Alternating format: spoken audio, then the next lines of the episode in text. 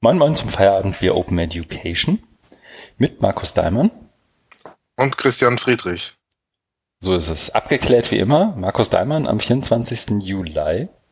Ich hoffe mal, man kann mich gut hören. Man kann dich sehr gut hören, finde ich. Ich ja. weiß nicht, was die, die Hörerschaft dazu sagt, aber ich kann dich gerade sehr gut hören. Ähm, sollte dich jemand später nicht verstehen, dann liegt es heute wirklich daran, dass ich die Postproduktion versaubeutelt habe. Dazu wird es nicht kommen. Auf keinen Fall. Denn ich trinke etwas, und zwar Chiemseer Helles, um mich dir ein bisschen anzupassen. Das hast du ja gar nicht reingeschrieben. Doch, jetzt steht's da drin. Du guckst noch. So, ich, ich müsste mal Reload machen, oder, oder wie das Eigentlich hier heißt. Ah, das ist gut. Mhm. Äh, sehr gute Wahl. Ich trinke ein Augustiner Helles, mein Lieblingsbier. Wie man es von dir kennt. Genau. Und nachdem wir den wichtigen Punkt abgehandelt haben, auch direkt der nächste. Hast du Feedback? Mm, nein. Okay. Ich auch nicht. Dann ist das ein dickes Nichts. Aber wir können direkt übergehen dazu, was wir gemacht haben. Es ist ja diesmal auch gar nicht so lange her, dass wir gesprochen haben. Ne? Das ist ja schon fast ungewohnt. Nee. Die nee. letzte Aufzeichnung war ziemlich genau vor sechs Tagen. Genau, Dienstag. Wir kommen zurück zum alten 2016er Rhythmus. Ja. Sehr gut. Aber dein Bier steht immer noch nicht drin. Jetzt ja. schreib das rein. Ja, ja, ja, ja, ja. Wolltest hier mich wieder. Ich na, weiß, ich habe das eingetragen, da war ich noch ich bin, der, ich bin schon bei der falschen Episode, habe ja, ich gedacht. Dann bin ich mal runtergegangen. Da steht aber nichts drin von diesem Chiemseer. Aber es ist ein gutes Bier erst. Wir wiederholen uns ja eh immer. Ah, okay. Kannst du auch die Shownotes nehmen. Ja. Was hast du gemacht?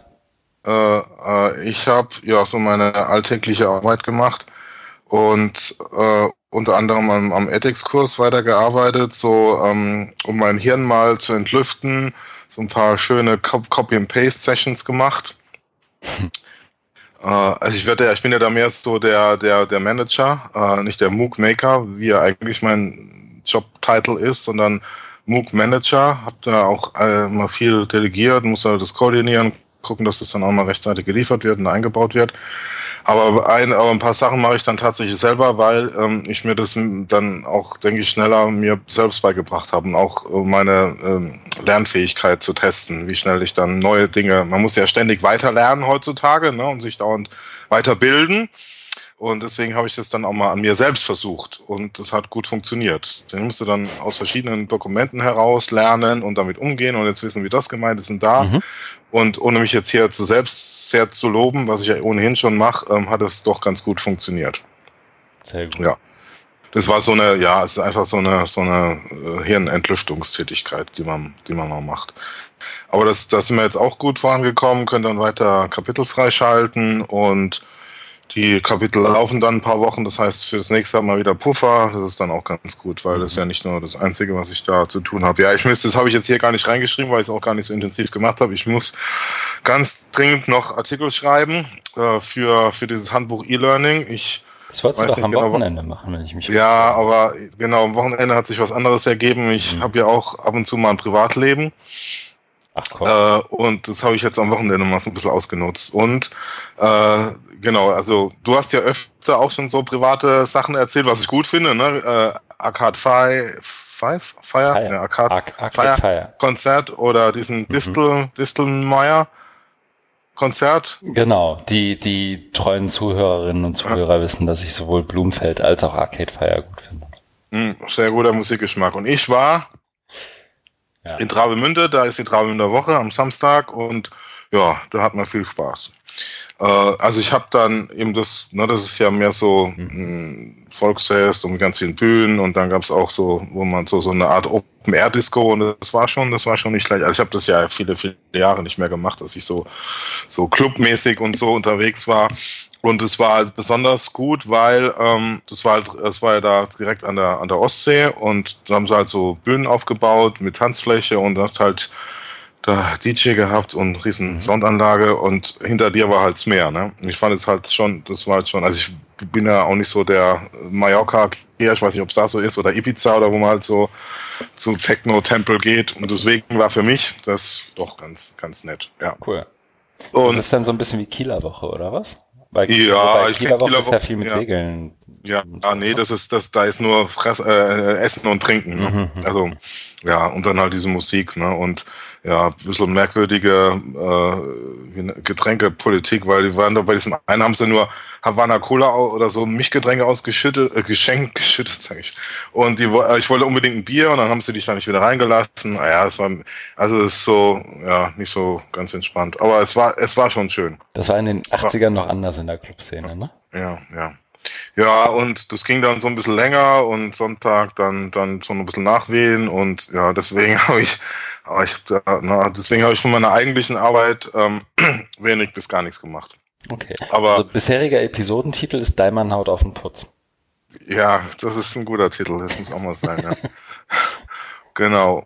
Cool. Ja, ich muss das müsste eigentlich dann in der Rubrik stehen, was wir machen werden. Das muss ich dann mir irgendwie noch aus den Rippen schnitzen, dass ich da, oder ich muss halt um Verlängerung bitten, dass ich da den Artikel später abgebe. Hm. Okay. Was hast du denn gemacht? Ist es dieses Schweigen jetzt dahingehend genau. zu interpretieren, dass ich dich, ja, warst du auch so äh, äh, partymäßig unterwegs? Nee. Gar nicht. Ich habe viel gearbeitet, ähm, aber vor allem selbstständig und an der Leuphana umgeräumt. Ich ziehe jetzt irgendwie gefühlt in 18 Monaten das dritte Mal in ein anderes Büro, vielleicht auch das vierte Mal. Und okay, geht's immer eine Etage tiefer? Ja, ich bin jetzt bei Souterrain. Okay. Nee, ich fange jetzt wieder oben an. Ich wurde jetzt, äh, es wird gerade noch renoviert, aber bald gibt's irgendwie ein neues, äh, neuen Dachstuhl. Einer, eins, also oh. in Lüneburg sind das ja so so Kasernen. Weißt du, warst du mal auf dem Campus ja. bei uns? Nee, ne? Nein. Das sind so alte NS-Kasernen aus den 30er Jahren und die haben das, was man, kleiner Exkurs, ähm, damals dann schon Sargdeckel nannte. Das sind so zwei Meter dicke Betondecken wohl früher gewesen, oder 1,50 die dich erst ganz lange gegen Bomben schützen, die aber dann, wenn sie runterkommen, das Gebäude zu einem Sarg machen. Oh. Und besagte Dachgeschosse wurden, ich glaube, vor so acht, neun, zehn Jahren wurde begonnen, das irgendwie auszubauen, weil die Uni sich ausdehnte.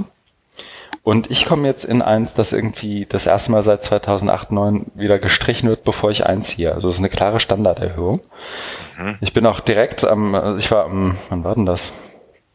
Letzte Woche, ich glaube Donnerstag das letzte Mal im Büro und prompt an dem Tag brachen auch zwei Rollen von meinem Schreibtischstuhl ab. Also es wird Zeit, dass ich da ausziehe. Das war ein Zeichen. Das war ein Zeichen. Ich hoffe, es gibt einen neuen, sonst habe ich Schieflage. Okay. Ne, und ansonsten, ich habe dann auch passend zum Umzug ähm, Urlaub drei Wochen. Jetzt ab, eigentlich ab dieser Woche schon. Mhm. Aber ähm, jetzt möchte das, das HFD und das Hochschul, äh, was ist? Netzwerktreffen Hochschullehre, so rum, ne? Ja. Ich möchte ja jetzt ganz schnell noch die Workshop-Beschreibung haben. Die mache ich natürlich noch fertig und dann. Haben wir die nicht schon eingereicht? Nee, wir haben da so zwei Zeiler eingereicht, was wir gerne machen ja. würden per E-Mail. Jetzt müssen wir das so richtig mit so Links und so unterfüttern. Und Lernzielen und sowas. Ja, genau. Und wir machen das ja zusammen mit Jane Brückner. Schöne Grüße, sollte sie zuhören. Ähm, und die hat gerade schon, deswegen habe ich gerade mein Mailprogramm zugemacht, weil mich das so irritierte, schon ganz wild Links rumgeschickt und ein Dokument und so. So kennen wir sie, immer aktiv. Immer aktiv, genau. Ja, so muss es sein. Genau, sie marschiert voraus und wir folgen im Laufe der Woche. Runde Geschichte. Ja, nee, das wird gut, aber sonst ziemlich unspektakulär eigentlich bei mir, abgesehen davon, dass da der Prototyp gelauncht ist bei diesem Ding, über das ich immer noch nicht richtig reden darf. Das mache ich dann irgendwann mal, wenn ich okay, das darf. Aber das hat funktioniert. Ja, das läuft tatsächlich überraschend gut. Also ich bin selber so, ich habe ja diesmal wieder viel so selber gemacht, was wir sonst so in, in Teams machen oder was ich sonst oft mit anderen zusammen mache. Ähm, und so ein bisschen wie bei dir. So, man liest sich ein paar Sachen an und dann fluppt das wieder. Eigentlich ganz gut. Hm, das ist gut. Mhm. So, und ich setze stolz eine Kapitelmarke. Ich glaube, das letzte Mal haben wir über 40 Minuten darüber gesprochen, was wir gemacht haben. Diesmal sind wir nach 9 Minuten 15 Sekunden durch und haben auch eine relativ überschaubare Leseliste ähm, mit insgesamt vier Beiträgen. Der erste ist so ein bisschen von uns beiden, ne? Irgendwie. Ja, ja, beziehungsweise du hast mich ja hm. irgendwie darauf aufmerksam gemacht, weil es da auf Twitter so eine Diskussion gab zwischen Anja Wagner und Martin Lindner. Genau. Und die sich dann eben auf diesen Artikel, den wir jetzt hier auch besprechen wollen, bezieht. So sind wir, also so habe ich jedenfalls verstanden, so bin ich ja. da drauf gekommen. Nee, nee, so sind, also ja, stimmt. Ähm, letztendlich, das, das stimmt. Ich habe dir da den Link geschickt und dann sind wir irgendwie beide. Ich glaube, wir haben beide mehr oder weniger widerwillig den Artikel dann gelesen. Ähm, aber vielleicht sagen wir erstmal, worum es, wie er heißt und was so, so vielleicht grob die Argumentationsstruktur ist, damit man überhaupt nachvollziehen kann, was wir den so, ne? Also das Ganze heißt, ähm, ja, da fängt schon an. Bildung 4.0 und Bildung ist ein Wortspiel, nämlich ähm, wie vom Englischen to build und eben Bildung, wie bei Humboldt. Äh, Bildung 4.0. Wissen im Zeitalter technologischer Reproduzierbarkeit. Und das Ganze ist ein Buchauszug eines noch zu veröffentlichenden Buches, das wohl auch den Titel tragen soll, wie ich ihn gerade vorgelesen habe. Befürchte ich. Das Ganze ist von äh, Angelika Laurençon oder Laurençon und eben schon angesprochene Anja C. Wagner.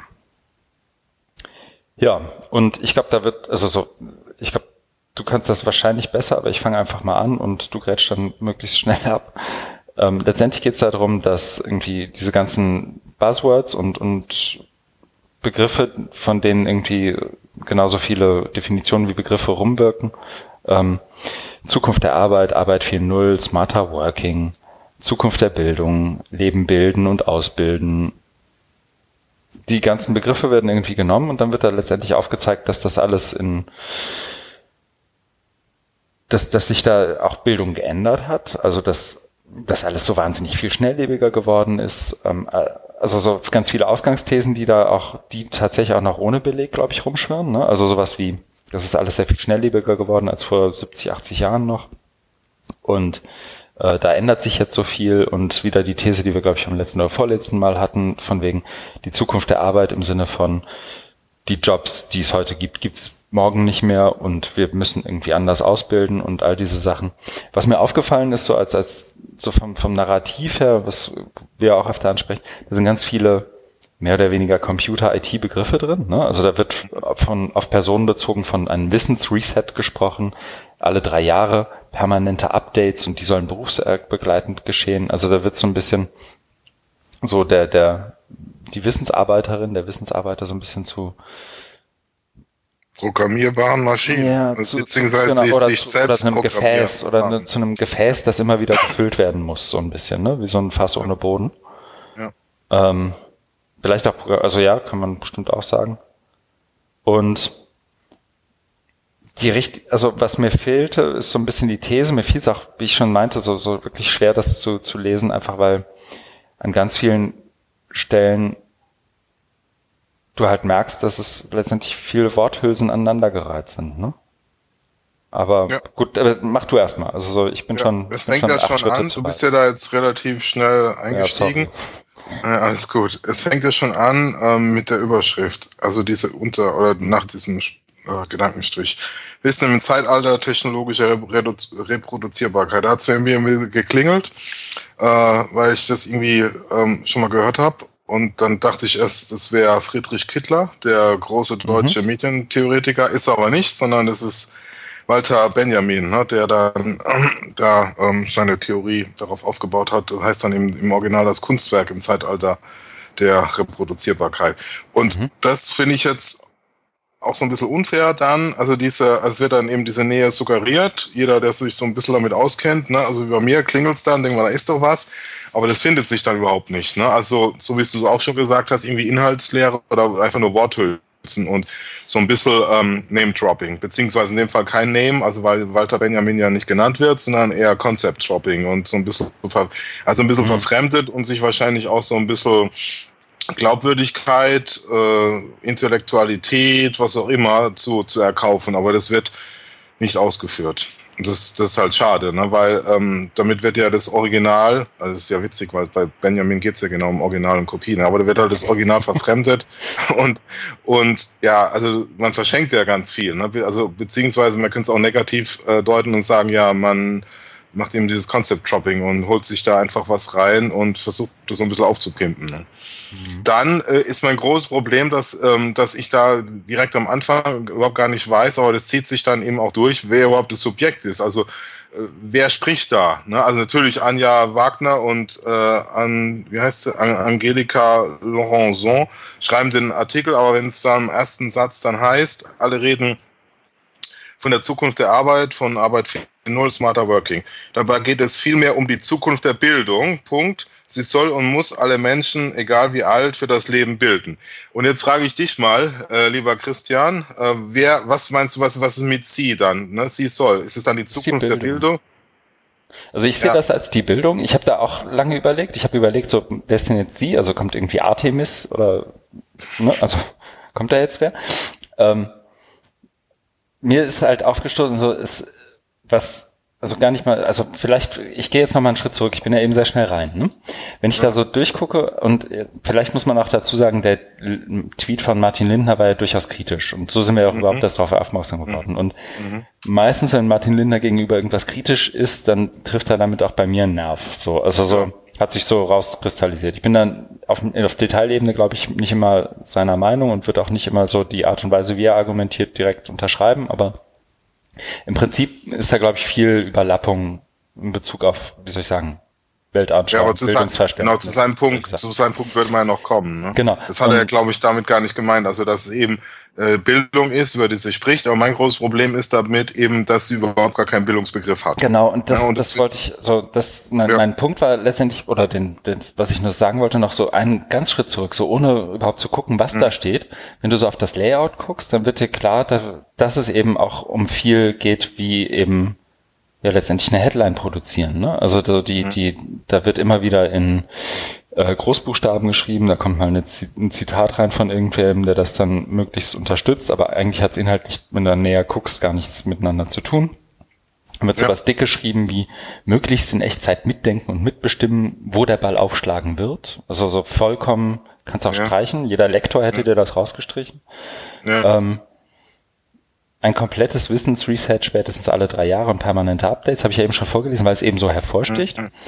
Aber es sind halt so die, was, so ganz inhaltslos gelöst ist das Layout halt auch auf genau der Ebene, diese,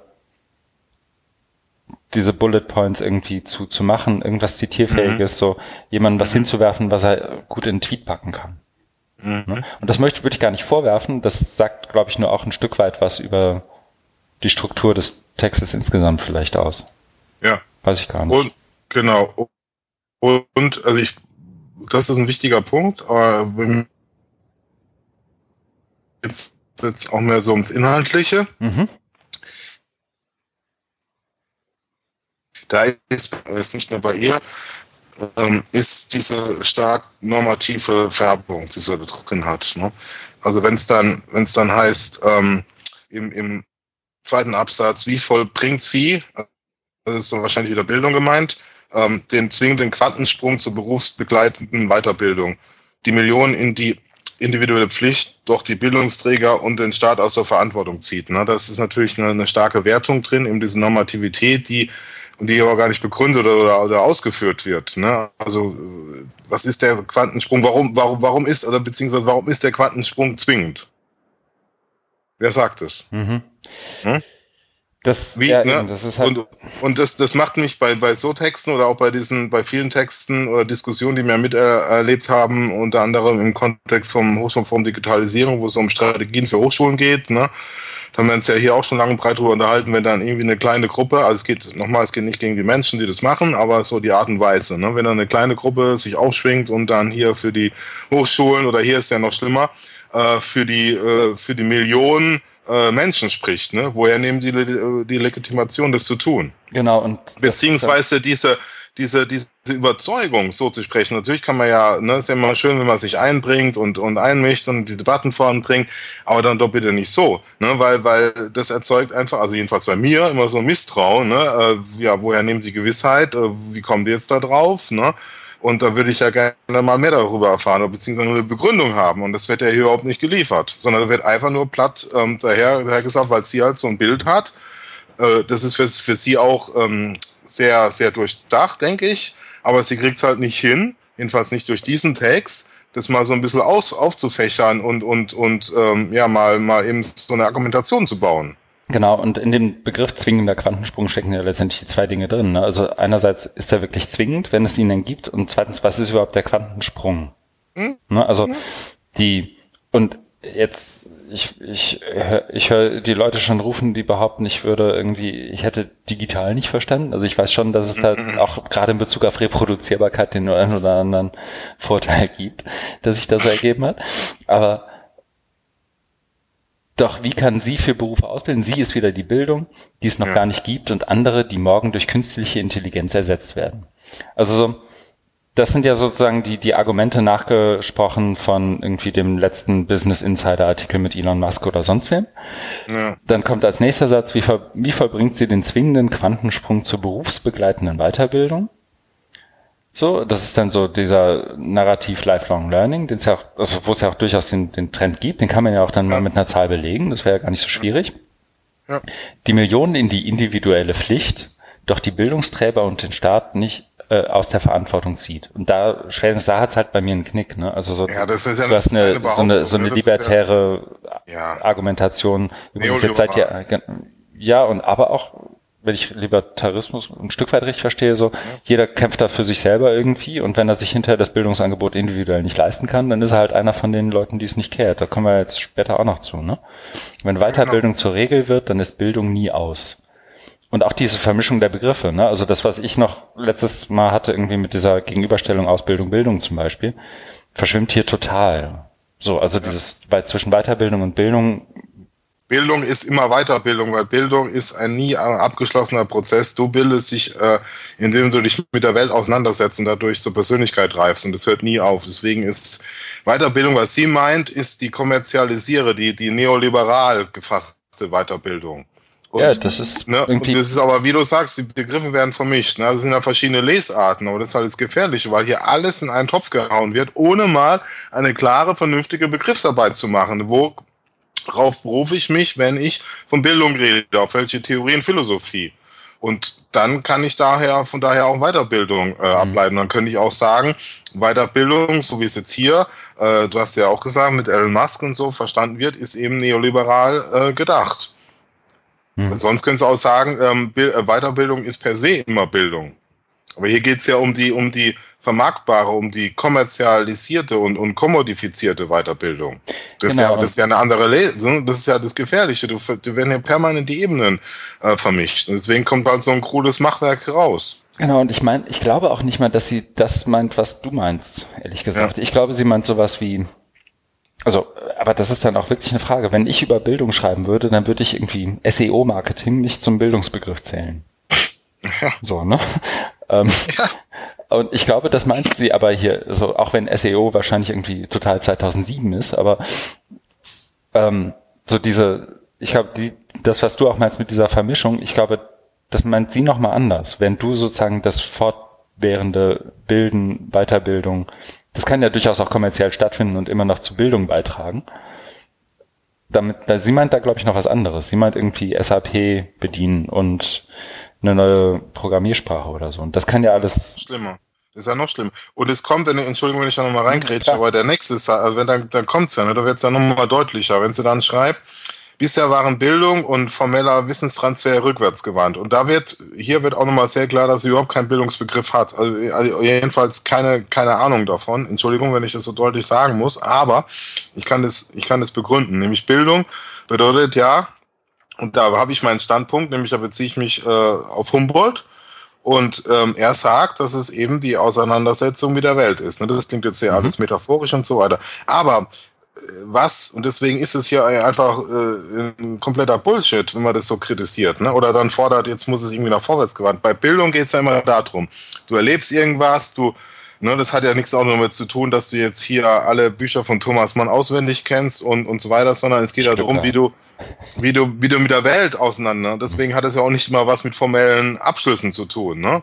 Auch wenn du nur einen Bachelor, bist, äh, Bachelor hast, bist du gebildet. Warum? Weil du drüber nachdenkst. Und das ist der Entscheidende, was hier fehlt. Dieses, diese, diese Reflexivität, ne? das Reflektieren über die Dinge, die da passieren. Und das kann ja gar nicht passieren. Äh, und das, das, das schließt ja hier ein Stück weit aus. Also wenn man sagt, es passiert ja zu viel in Digitalisierung und so weiter, alles schnell und schnell. Und um Bildung dann ähm, äh, beziehungsweise um überhaupt von Bildung sprechen zu können, müssen wir innehalten und über das nachdenken. Das heißt, wir gucken natürlich zurück, was passiert gerade, ne? Neueste KI-Technologie und so weiter, ne? Aber bei Bildung ist immer konstitutiv dieses, dieses Reflektieren darüber, ne? Das mhm. drüber nachdenken und sich austauschen, ne? Und so wie das hier dann geschrieben wird, ist es einfach nur blind nach vorne rennen und das haben wir ja am Anfang auch gehabt mit diesem Gefäße, die gefüllt werden. Das hast du ja gesagt, ne? Oder einfach sich selbst schnell umprogrammierbare Wesen. Ne? Jetzt brauche ich eben die und die Kompetenz und den, den Skill dann äh, schaufel ich mir mal hier den neuen Code drauf und bla bla bla blub, schon geht's weiter. Ja. Ne? Das hat ja mit Bildung überhaupt nichts zu tun. Das ist, das ist das Gegenteil von Bildung. Bildung meint auch mal drüber nachdenken, das erfordert erstens mal Zeit. Die Zeit muss ich mir nehmen und dann auch zu sagen, okay, das war jetzt gut und, und, und hier, äh, ne, also was, was bedeutet, was macht es mit mir, was bedeutet das? Ne? Deswegen sind die Diskussionen und, und diese grundlegenden Debatten so wichtig, gerade in diesem, auf, in diesem mhm. aufgeheizten Zeitalter der Digitalisierung. Und das ist, findet ja gar nicht statt. Jetzt würde ich mal hm? sozusagen den, den Devil's Advocate spielen. Gibt es eigentlich einen deutschen Begriff für? Ich habe gerade überlegt. Teufelsanwalt. Teufels, äh, stimmt. Danke. Ist so ein Film oder irgendwie? ja. Dann spiele ich jetzt mal Teufelsanwalt. Genau. Dann spiele ich den jetzt mal und sage, aber ich glaube jetzt mal losgelöst davon, dass da viel schwammig ist im Bildungsbegriff. Mehr oder weniger, so verstehe ich das, den nächsten Absatz dann zumindest, das kritisiert sie auch ein Stück, das, was du da beschrieben hast. Ne? Also sie, äh, letztendlich kritisiert sie mit dem nächsten Absatz ihren eigenen Bildungsbegriff, wenn man so will. Ähm, er hat ja gar keinen, also kannst ja gar keinen kritisieren. Ja, aber du, also ich versuche ja nur so, so ein Stück weit irgendwie jetzt mal, ne, ähm, und da schreibt sie ja, die, die Leute produzieren irgendwie was. Nee, Quatsch, wer, wer ist denn jetzt schon wieder sie? Warte, die Bildungsträger.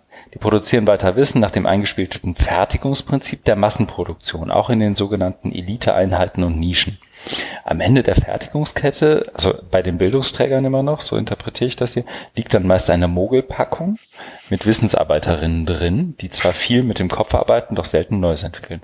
Also letztendlich kritisiert sie das, was du gerade beschrieben hast, irgendwie auch, nur in einer anderen, etwas verschwurbelten nee, Art und Weise. Ja, sie hat halt, also sie, sie baut ihren Popanz auf, indem sie dann das, was äh, äh Hochschulbildung war oder, oder mit diesem, was auch jetzt kritisiert wird, mit diesem industrialisierten Modell, ne, dass eben äh, Menschen produziert werden. Mhm. Aber Entschuldigung, äh, Universität, da habe ich ein anderes Verständnis davon. Ne? Auch wenn man da viel kritisieren kann mit Massenuni und so weiter. Aber ja, ich finde, ich finde, da findet trotzdem immer noch ähm, gut, ich habe ja vor Bologna studiert oder ich habe gerade aufgehört und so, als es dann angefangen hat, dann bei der Promotion war das auch nicht mehr so ein Thema, aber als ich noch studiert habe, war das äh, eher doch so, dass man sich kritisch mit Dingen auseinandersetzen konnte. Ne? Und das ist, also ich hatte es nicht gefühlt, dass ich da jetzt irgendwie äh, so produziert wurde wie sie. Also das ist ja genau, ne? Sie bauten Pobands auf, also so ein, so ein Spukschloss äh, oder ein Schein, Scheingespenst und Schreckensgespenst und das soll dann vernichtet werden. Ne? Und dann soll irgendwas mhm. ganz Neues hin. Und da, aber da springe ich jetzt, aber das passt, glaube ich, jetzt ganz gut. Und da ist halt auch das sehr, sehr Gefährliche bei ihrer Argumentation, dass sie dann praktisch eine neue Elite ja schafft oder eine neue Ungleichheit. Ne? Sie spricht ja viel von Emanzipation und Befreiung und so weiter und Überwindung der alten Machtstrukturen. Mhm. Aber, und da bin ich auch ganz, also da habe ich auch nochmal einen Standpunkt, nämlich äh, äh Foucault. Äh, äh, also Foucault sagt nämlich, dass jede Revolution, die ja, die ja das so da ist, um Ungleichheiten zu beseitigen, neue Ungleichheiten. Das kenne sogar ich, ja. Deswegen war ja Foucault mhm. äh, auch so ähm, kritisch gegenüber Marx, ne? Und es mhm. wurden ja, äh, der wurde, der war ja Antimarxist, ne, Foucault. Und es hatten auch viele, viele äh, linke äh, Studenten damals in den 70er, 80er Jahren vorgeworfen, ne? Weil sie gedacht haben, ja, Foucault ist auch so ein Linker und der muss auch Marxist sein. War aber gar nicht, sondern war Antimarxist, weil er verstanden hat, ne? weil er einen ganz anderen Machtbegriff hatte, weil er verstanden hat, das was Marx da predigt, predigt, ne, mit ähm, Proletarier aller Welt ähm, äh, mhm. vereinigt euch, ne, was ja nie realisiert wurde. Ne? Deswegen kann man es dem ollen Marx das auch nicht vorwerfen. Aber das ist, das ist, das ist nie, dass es nicht sein kann. Ne? Und das, da, da fand ich halt Foucault immer sehr überzeugend, der da halt den Schritt weitergegangen ist und gesagt hat, passt auf, da entsteht dann entstehen neue Machtstrukturen und auch wieder ein neues Ungleichgewicht. Mhm. Und das ist genau hier in dem Text auch drin. Nämlich, wenn, wenn dann ähm, das ja äh, irgendwie so heißt, dass wer jetzt nicht lernt, dann äh, Pech hat und ähm, äh, das habe ich mir doch hier irgendwo auch als, als Notiz gemacht. Also man muss, man muss, ähm, wer nicht ständig weiter lernt, ja. ähm, ist dann, ist dann irgendwie. Ich kann es kurz vorlesen, ich hab's hier. Ja, ja, mach's mal. Wer nicht ständig weiter lernt, umlernt und im Wissensfluss bleibt, ist selber schuld, wenn er irgendwo stehen bleibt. Darauf läuft es letztendlich zu, so brutal es auch immer klingen mag. Und dann darauf folgend so ein Slide mit einem Zitat. Ähm, anscheinend eine, ein Zitat von AT&T, ich nehme an jemanden, der bei AT&T gearbeitet hat. Wenn du dich nicht immer wieder mit den neuen Technologien erfinden magst, kündige bitte.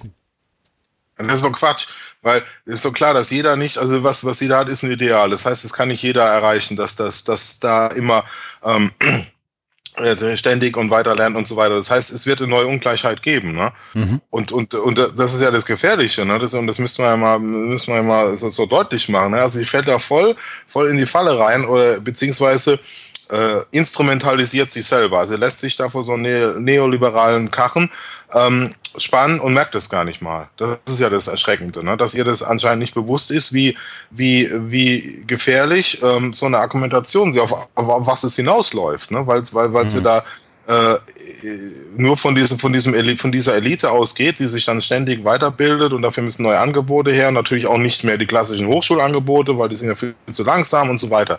Aber dass das zu einer ganz neuen Form von, von Unterdrückung und Ausgrenzung führt, ne, weil das ja so gar nicht realisiert werden kann. Ne? Und wenn du dazu noch die staatlichen Hochschulen rauslässt und dann äh, irgendwelche ja, dass jeder individuell selber regeln muss. Genau, wenn es jeder mhm. individuell und es dann gar kein Auffangbecken mehr gibt, also dann gute Nacht. Also in so einer Welt möchte ich nicht leben. Genau, und das beschreibt sie dann ja auch hinterher wieder. Ne? Und ich glaube, auch da würde sie, das, also mein Gefühl ist so nach dem, also ich, es gab ja auch diese Twitter-Unterhaltung mit Martin dann noch, ja. Der so ein bisschen unnachvollziehbarer geworden ist, weil Martin anscheinend die Tweets, die er da losgeworden, inzwischen gelöscht hat, weil er sie wiederum im Kommentar im Blog hier verarbeitet hat. Aber so, dass, dass die am Ende auch zum Schluss kommen, so eigentlich meinen wir ja dann irgendwie das Gleiche als Ziel, aber der Weg dahin ist wohl sehr unterschiedlich. Das wäre auch ein ja. Verständnis, das ich so nicht erlangt hätte auf nachdem, ja. was ich ja gelesen habe, aber ich glaube, da wollte einer von beiden einfach nur die Diskussion beenden. Aber sie beschreibt ja. das ja letztendlich dann auch, ne? Also temporäre Mitarbeit, ja. Zeitarbeit, Minijobs, ein Mann-Unternehmen, Clickworker, Crowdworker, Mechanical Turks, Plattformkapitalismus. Also all, wiederum ganz viele Buzzwords, die von denen jeder wiederum ein eigenes Verständnis hat, wobei viel davon ja auch wirklich, wie soll ich sagen, faktisch definiert ist. Also was ein Minijob ist, steht irgendwo. Ähm, und ein Clickworker und ein Crowdworker und Mechanical Turk kannst du auch nachgucken. Also das ist alles so, und das malt sie auch so als Schreckensszenario auf, wogegen man sich jetzt irgendwie wehren und schützen muss, eben indem man individuell loslegt und sagt, da müssen wir jetzt was machen. Ne? Also das, damit du nicht individuell arbeiten musst, musst du individuell lernen. Ja, genau. So, und dann, ja, rasenden Tempo und so weiter. Mhm.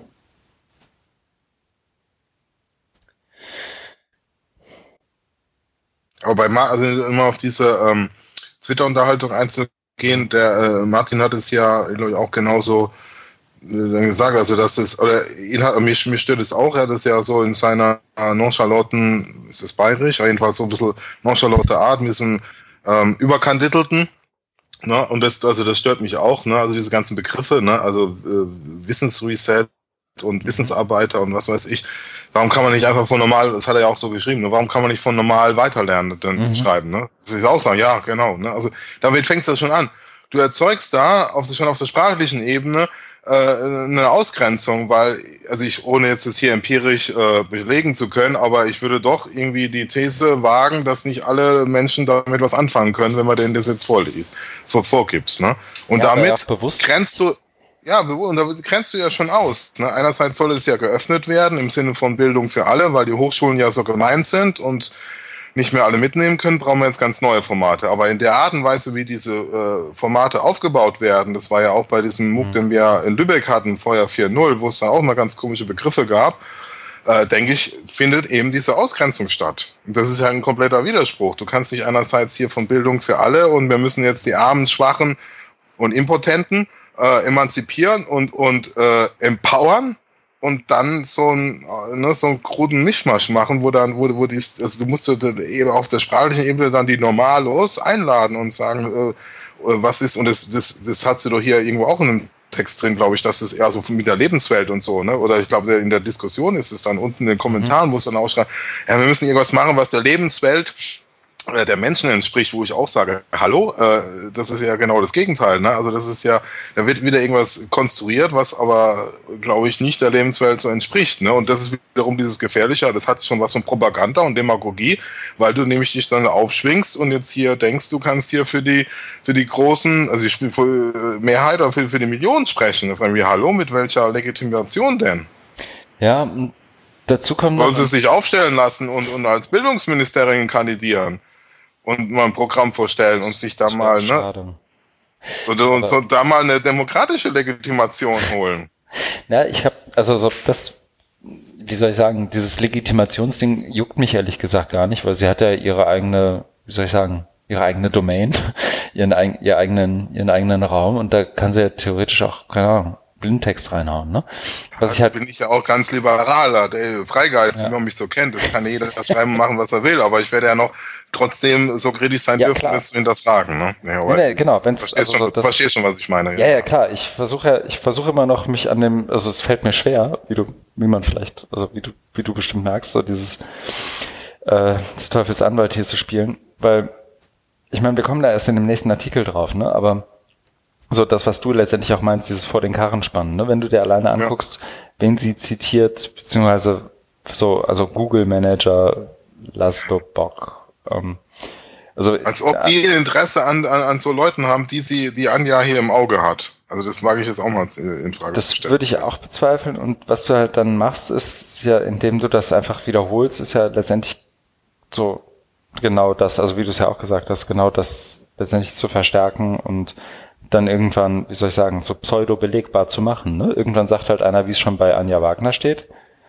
Übrigens. Da ist es so. Genau, das, wir müssen euch jetzt füllen und so, was, was mich wundert, ehrlich gesagt, an dem Text, und ich habe immer darauf gewartet beim Lesen und es fiel, also fiel mir wirklich schwer zu Ende zu lesen, was, worauf ich aber immer gewartet habe, aber wahrscheinlich kommt das dann im Buch, ist, normalerweise kommt ja bei diesen Geschichten wie und jetzt schreibt sie ja von Wissensreset oder so, Wissen ist nicht mehr wichtig und steht alles im Internet, du musst nichts mehr wissen, sondern, mhm. ne, so, das ist ja auch einer dieser Narrative. Ähm, da kommt ja meistens dann irgendwann dieser Drift auf Skills. Ne? Mhm. Mhm. Und den gibt's hier gar nicht. Also ich habe gerade mal Steuerung F gemacht nochmal, um sicher zu gehen. Da taucht nirgendwo Skills auf. Ich gucke mal gerade nach Kompetenzen, das wäre ja so das andere. Da kommt Kompetenz taucht hier zweimal in dem ganzen Ding auf, einmal im Text, einmal in Kommentaren. Und im Text selber kommt es relativ weit oben, wo eben davon gesprochen wird, dass äh, sich aus Wissen Kompetenz ableitet. Mhm. So. Aber so, das hat mich ehrlich gesagt ich glaub, gewundert. Das kann, das kann noch kommen, aber, aber es stimmt, das ähm, hätte ich auch erwartet. Ne? Da gibt's ja auch so ganz bekannte TED-Talks mhm. und mhm. Menschen, die das immer wieder vorantreiben mit ähm, 21st Century Skills und so weiter. Ne? Genau, ohne, also auch da wieder ohne zu definieren. Ja, das hatten wir auch in, in der letzten oder vorletzten Folge dann, ne? mhm. ne? Genau. In einem guten Artikel da aufgearbeitet. Genau, und das, ich weiß gar nicht, aber vielleicht ist das nur, weil es eben dieser Auszug des, des Buchs ist. Ähm, und ich, ich habe es ja eingangs gesagt, ich tue mich auch schwer damit irgendwie. Ich glaube, das soll es ja auch nicht sein. Das ist ja so ein, so ein, ich glaube, intendiert ist es als Blitzlicht aus einem Buch, das bald veröffentlicht wird, um so ein bisschen anzufüttern, damit Leute das auch kaufen. Kannst ja irgendwie, ich glaube, für fünf Euro oder was auf ihrer Seite kaufen. Ähm, so mir fehlt halt die, die Aussage, was, was denn nun? Ne? Also so, mhm. was würdest du denn jetzt den den von dir so stark gescholtenen Bildungsträgern konkret empfehlen? Was sollen die denn machen? Also die, denn, denn Handlungsanweisung wird ja nicht sein, buch mal mich Anja Wagner, dann halte ich bei euch den Talk und dann wisst ihr es, sondern da muss ja noch mehr kommen, oder? Ja. So, das wäre nämlich auch mein Argument, dass du ja letztendlich auch machst, ne? So eigener Space schön und gut, aber wenn du da irgendwie jetzt was zu, zu sagen hast, dann sag's halt auch. Ja, und da sollte man äh, vielleicht auch ein bisschen auf Anschlussfähigkeit achten, ne? Und, und ich kenne sie ja, ähm, sie ist ja immer sehr radikal und will dann, dass dann Institutionen äh, sich abschaffen. Aber das, das, das, das, das funktioniert ja so nicht. Ne? Und die, äh, du, du schreckst sie ja mhm. eher ab. Oder ich habe ich hab's ja auch schon erlebt bei, bei ihren Vorträgen, dass ähm, da äh, die Leute, glaube ich, ein Stück weit, also es ist wohl auch ihre Strategie, überfahren werden, eben dadurch, dass sie so viel sich jetzt mit Silicon Valley und den ganzen, den ganzen Sachen, die die da machen, mit Hyperloop und sowas beschäftigt und es dann denen da vorträgt, wo natürlich keiner eine Ahnung von hat. Mir, mir einge also ich kenne auch nicht die Detail, ich kann auch nicht die Detailpläne von Hyperloop und irgendwie Gedankenexperimente, das in Deutschland zu bauen, interessiert mich jetzt auch nicht so. Und deswegen entsteht da auch keine, keine Anschlussfähigkeit. Das heißt, mhm. es ist sie, es ist so wie, sie kommt aus dem Raumschiff, dann eingeschwoben und, und gibt dann kurz mal hier ihre, äh, 30 Minuten zum Besten, macht dann so eine, so eine Tagesschau, Hype-Show und rauscht dann wieder ab. Und die genau. Leute, ah gut, das haben wir das mal gehört, aber das machen wir eh weiter wie bisher. Ne? Deswegen ist es ist, ist es auch nicht so gefährlich, glaube ich. Für dieses, deswegen wurde sie da auch eingeladen hier ähm, virtuelle Fachhochschule Symposium. Mhm. Und dann war irgendwie auch so ein provokanter Titel, bla bla bla, was bleibt dann noch für die, für die, für die VV übrig, ne? Wo ich dann auch, als ich es mitbekommen habe, ich sagte, hey, Leute, also als bei der Programmplanung, ich sagte, Leute, wir könnten hier so einen Titel nehmen, ne? Was soll denn das? Ne? Aber die haben das einfach so durchgezogen und ähm, das, das ist ja, das Ding war ja dann auch bei ihrem Vortrag, sie wurde am Ende wieder ganz äh, zahm wie so ein Lamm und hat dann gemeint, ja, nee, ähm, so schlimm ist es dann doch nicht für die, für die äh, virtuelle Fachhochschule. Mhm. Die hat natürlich im ganzen Vortrag davon gar nichts erzählt, weil sie es auch nicht kannte. Ne? Also hätte man sich einmal mit beschäftigen können. Dann, äh, nee, sie sind ja doch ganz gut aufgestellt, alles nicht so schlimm. Ne? Also, wo ich denke, mhm. mein Gott, also das ist wieder total dann zusammengebrochen. Ne? Erst haut sie da so Dinger raus, ne? also vollkommen weg mit Hyperloop und so und alles muss sich ändern und also Hyperloop dann als Begründung zu nehmen für irgendwann muss sich ändern, wo du denkst, mein Gott, schlimmer geht's nimmer. Ja, und dann am Schluss, und dann aber nur ein Satz, mhm, und dann am Schluss zu sagen, so schlimm wird's dann doch nicht. Das ist, das ist doch, das ist doch alles kompletter, kompletter Bullshit.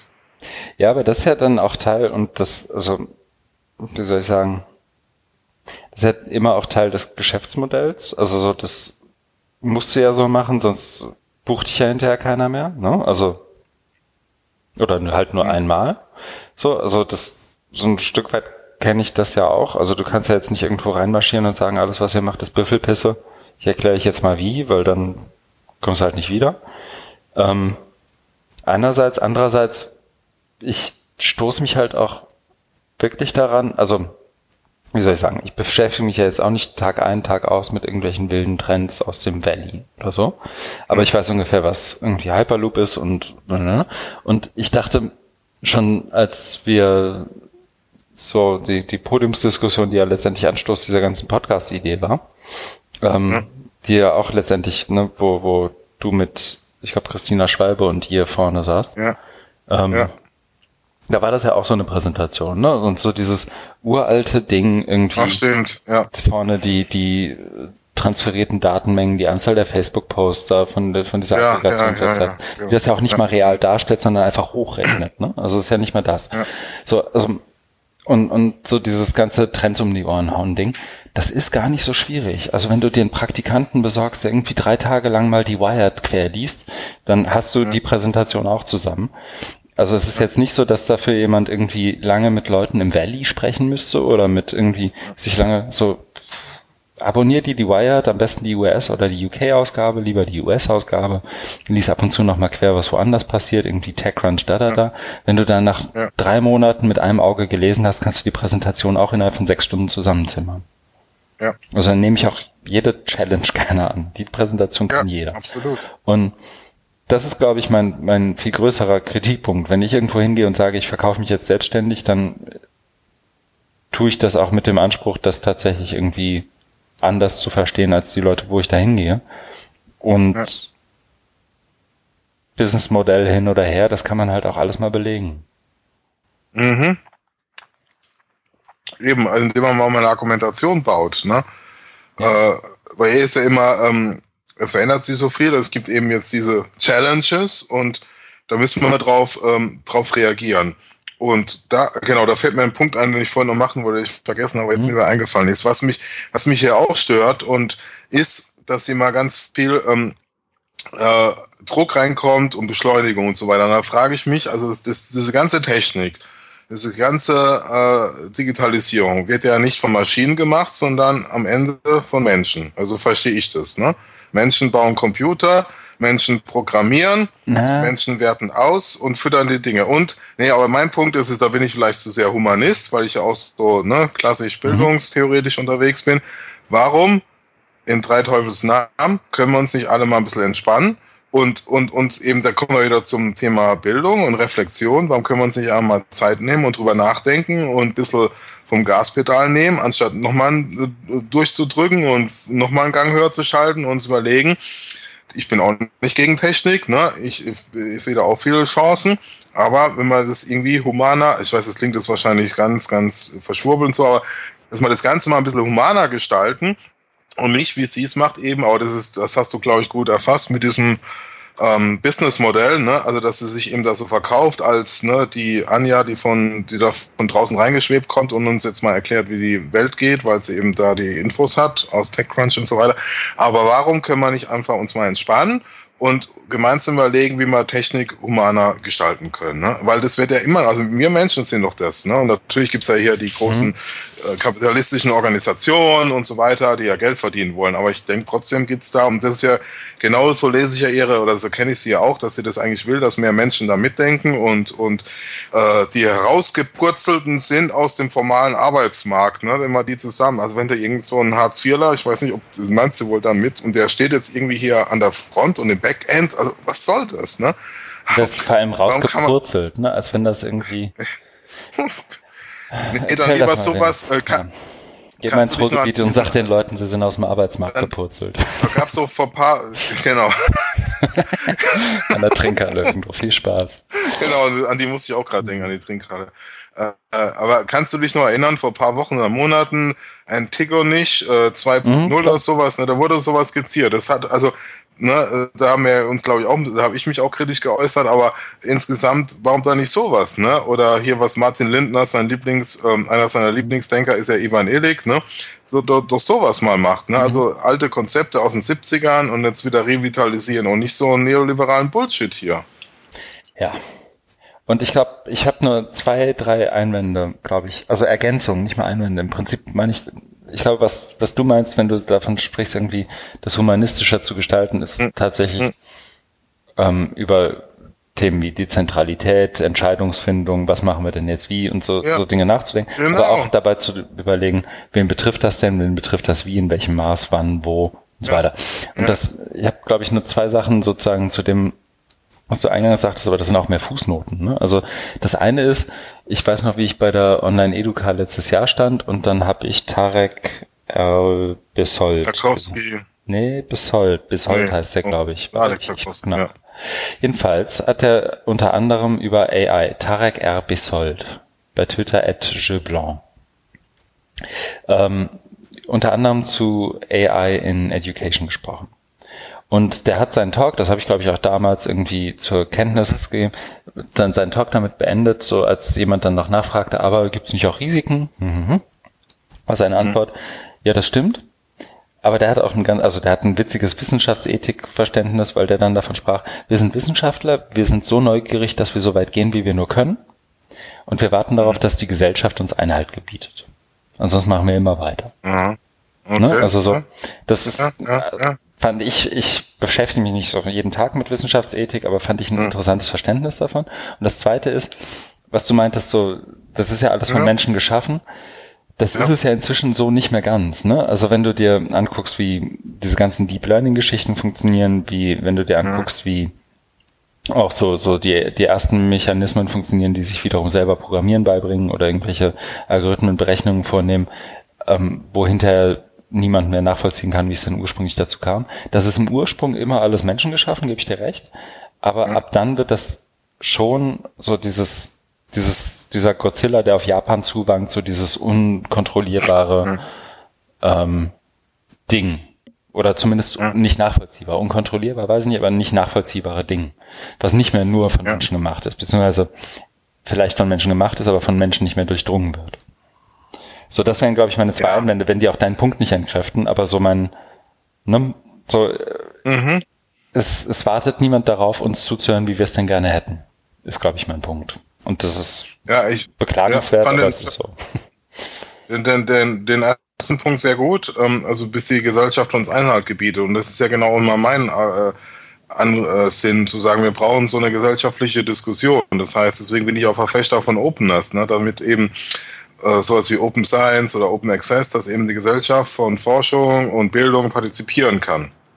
Das ist ja die Voraussetzung dafür, ne? dass die Gesellschaft muss ja informiert sein mhm. und sich selber informieren, äh, sich ein Urteil darüber bilden, was da gerade passiert, um dann eben diese Debatten zu führen. Ne? Und aber die, ähm, die passieren ja jetzt so ähm, gerade nicht. Ne? Also wenn man daran noch denkt, das fällt mir jetzt gerade so spontan ein an diese ganze Debatte zur äh, Ethik und, und hier Biotechnologie und äh, Präimplantationsdiagnostik, ähm, das hat irgendwie ein ganz anderes Niveau gehabt, glaube ich, damals, ne? Oder Gentechnik, ne, mit äh, Sloterdijk und, und, ja. und diesen großen Denkern.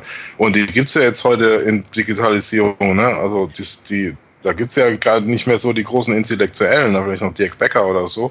Oder äh, ja, ja, es ist einmal äh, Kulturdigitalität, äh, Felix Stalder, ne? Mhm. Ähm, das sind so, das sind aber ganz wenige, aber so so Leute wie wie Sloterdijk oder Habermas, ähm, die die halt über viele Jahrzehnte Debatten mitgeprägt haben, die die gibt's ja. Also jedenfalls kriege ich's nicht mit. Äh, die gibt's ja so gar nicht mehr, ne? Und das ist halt schade, weil die halt so, so eine ganz wichtige Korrektivfunktion haben, einfach auch mal so, so, so einen Gegenspieler zu haben zu den Elon Musk und Steve Jobs und Zuckerbergs und Gates und so weiter. Ne? Mhm. Die, ne? Die, Mir fällt die, Noam Chomsky ein. Ja, der, genau. Ähm, so, so viele, also schon aus den 90ern Sachen, glaube ich, so, so Sachen von Bell Hooks. Vielleicht. Also, die, da hm. sehe ich immer wieder Referenzen, die irgendwie Sinn ergeben. Aber was mein, mein Punkt war, ich bin, bin, fall dir schon wieder ins Wort, sorry, aber die, ähm, hm? ich habe eins der, der Grundprobleme dieses ganzen digitalen Dings ist irgendwie so dieses als du sagtest, irgendwie, wie war das Pränatale im Diagnostik und all diese Sachen. Genau, diese, diese, genau, diese ganzen Nummern, die, die wollten ja sogar Bundestagsabgeordnete, die darüber abstimmten, irgendwann mal irgendwie wirklich verstehen. Die wollten kapieren, erklär mir mal Gentechnik ja. auf einem Flowchart. Was ist ja. das? So, ne? So, ja. diese ganzen Nummern. Es ist immer noch cool zu sagen, ich kenne mich mit digital nicht aus. Ja, nee, meine E-Mails, die werden mir ausgedruckt. Also es ist immer noch vollkommen en vogue, es wird weniger, aber selbst so, so in, in irgendwie so, so diesen Businesskreisen, es ist vollkommen okay, wenn du irgendwie mit deinem Bossanzug und deiner 300 Euro Ledertasche durch im ICE erste Klasse fährst, aber dein iPad kaum bedienen kannst, weil das macht ja deine Tipse für dich. So, aber es ist, das ist der einzige Bereich, wo es um irgendwie sowas geht und, und wo du wo selbst irgendwie gestandene Businessleute in Anfang 50 sagen können, nee, nee, da habe ich nicht so richtig Ahnung von, das macht hier der Praktikant für mich. Und das geht, ja. glaube ich, so bei dem, was ich so von Politikern mitkriege, und jetzt sind wir so in der glücklichen Lage, irgendwie mit den Saskia Estens dieser Welt mehr zu tun zu haben als mit den anderen, ähm, ja. kriege ich das auch so mit. Ne? Also so die, die, ja. und ich glaube, da ist auch eins dieser Urprobleme. Deswegen setzen sich diese Ideen und Narrative auch eher durch hier in dem Kontext. Ne? Also dieser Gentechnik-Hype war ja dann auch irgendwann vorbei, weil die, weil, oder andersrum, die, diese bodenlose Diskussion darum war ja irgendwann vorbei. Oder App zumindest ab, weil die Leute so ein bisschen kapiert haben, okay, das, das ist es jetzt, so zumindest schematisch, ohne das jetzt irgendwie ja. nachbauen zu können. Und ich glaube, dass ähm, bei dieser ähm, Gentechnik-Debatte oder so Biotechnologie-Sachen, das war einfach auch greifbarer. Ne? Du hast ja dann wir sehen, es können hier äh, Wunschbabys kreiert mhm. werden und ähm, ich kann mit äh, Hirnmaschine äh, Schnittstellen dann direkt ähm, auf mein, äh, da kann hier Alzheimer behandeln oder Parkinson oder sowas durch irgendwelche implantierten Chips. Ne? Da, kann, da können sich ja viele was drunter vorstellen.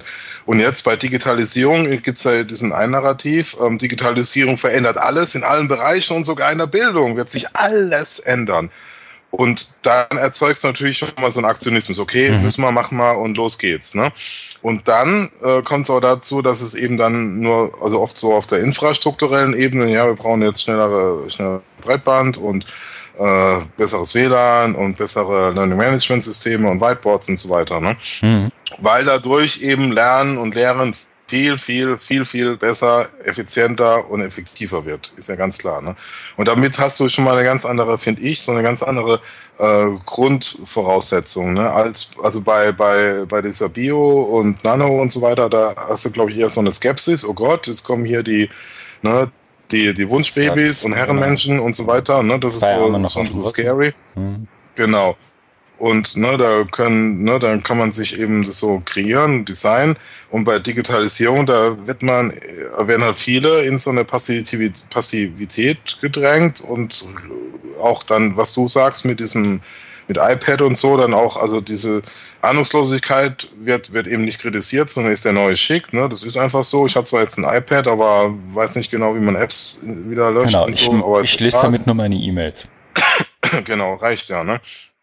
Und das ist ähm, gefährlich, weil das ist ja so dieses, dieses Schleichende ne, und dieses Subtile, aber das ist schon ein Megathema, ne? Also um äh, Digitalisierung, da denke ich schon, dass es uns alle betrifft, aber dafür brauchen wir äh, auch mehr Bereitschaft und uns damit, und ich nehme mich da ja nicht mit aus, äh, Bereitschaft, uns damit auseinanderzusetzen. Also mir fehlt so dieses, diese, ähm, dieses Verstehen wollen, ne? Sondern da geht's ja immer eher drum, wir wollen das jetzt nutzen, wir wollen es anwenden wir wollen jetzt hier die neueste, schönste äh, KI haben und irgendwelche Chatbots, die äh, dann mhm. eben das Lernen äh, verbessern. Also nichts gegen diese Werkzeuge, finde ich gut, kann man ausprobieren. Aber was mir so fehlt, ist, sich drüber mal Gedanken zu machen, also das verstehen zu wollen, macht es überhaupt Sinn. Ne? Und wie gesagt, ich nehme mich da nicht aus. Ich höre es ja in Lübeck auch oft, du musst äh, Informatik studieren. Ne? Das ist ja so was, was ich, also jetzt nicht mehr so oft, aber es, ging, es gab mal eine Zeit, wo kein Tag verging, als ich in Lübeck war, du musst Informatik studieren. Mhm. Ja? Und mittlerweile haben sie es teilweise aufgegeben. Es kommt nur noch einmal die Woche oder so. Aber es kommt immer wieder. Ne? Und da denke ich, da ist schon was dran. Ne? Aber ich weiß nicht, ob, ob das so, äh, ob das trotzdem die Lösung ist. Ne? Was mir fehlt, ist, um mal zusammenfassen, dieses Verstehen wollen. Und das ist hier wiederum die Voraussetzung, um über, über die Dinge dann auch vernünftiger, viel, viel vernünftiger und Sinn äh, zu sprechen ja. als bisher. Genau, und das, das wäre, glaube ich, auch so, jenseits von aller inhaltlicher Kritik, so, ich finde,